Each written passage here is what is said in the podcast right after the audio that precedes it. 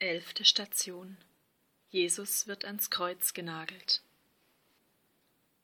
Wir beten dich an, Herr Jesus Christus, und preisen dich, denn durch dein heiliges Kreuz hast du die Welt erlöst. Aus dem heiligen Evangelium nach Matthäus.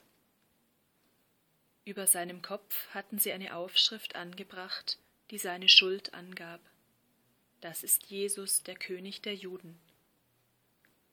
Zusammen mit ihm wurden zwei Räuber gekreuzigt, der eine rechts von ihm, der andere links. Die Leute, die vorbeikamen, verhöhnten ihn, schüttelten den Kopf und riefen Du willst den Tempel niederreißen und in drei Tagen wieder aufbauen? Wenn du Gottes Sohn bist, hilf dir selbst und steig herab vom Kreuz. Auch die Hohenpriester, die Schriftgelehrten und die Ältesten verhöhnten ihn und sagten, anderen hat er geholfen, sich selbst kann er nicht helfen. Er ist doch der König von Israel. Er soll vom Kreuz herabsteigen, dann werden wir an ihn glauben. Jesus wird ans Kreuz genagelt. Das Grabtuch von Turin gibt uns eine Vorstellung von der unerhörten Grausamkeit dieser Prozedur. Den angebotenen Betäubungstrunk trinkt Jesus nicht.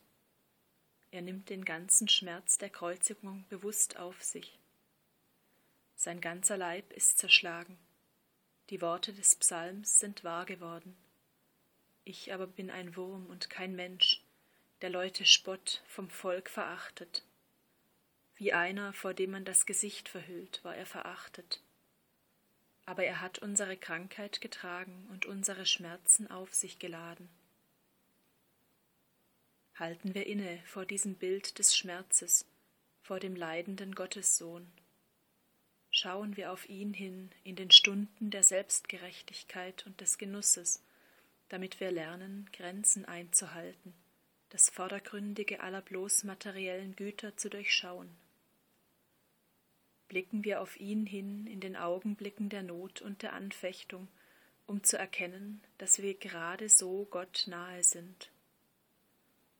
Versuchen wir sein Gesicht zu erkennen in denen, die wir verachten möchten. Vor dem angeklagten Herrn, der seine Macht nicht gebrauchen wollte, um vom Kreuz herabzusteigen, sondern die Not des Kreuzes bis zum Ende durchgelitten hat, kann uns noch ein anderer Gedanke aufsteigen.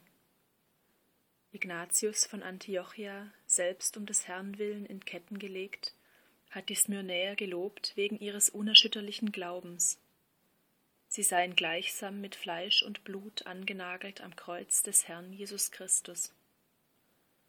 Lassen wir uns annageln an ihn und keiner Versuchung nachgeben, uns loszulösen und dem Spott zu folgen, der uns dies einreden will. Herr Jesus Christus, Du hast dich annageln lassen am Kreuz, die fürchterliche Grausamkeit dieses Schmerzes, die Zerstörung deines Leibes und seiner Würde angenommen. Du hast dich festnageln lassen, ohne Flucht und ohne Abstrich gelitten. Hilf uns, dass wir nicht fliehen vor dem, was uns aufgetragen ist. Hilf uns, dass wir uns fest an dich binden lassen.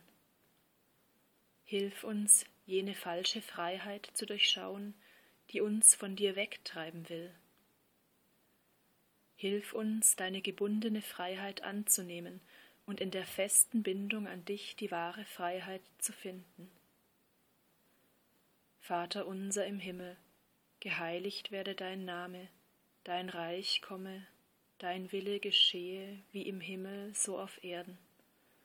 Unser tägliches Brot gib uns heute, und vergib uns unsere Schuld, wie auch wir vergeben unseren Schuldigern, und führe uns nicht in Versuchung, sondern erlöse uns von dem Bösen.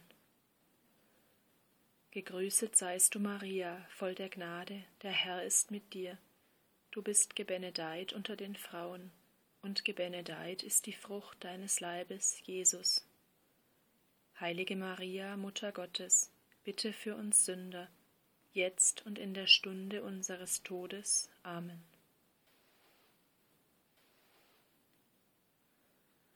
Drücke deines Sohnes Wunden, so wie du sie selbst empfunden, heilge Mutter in mein Herz.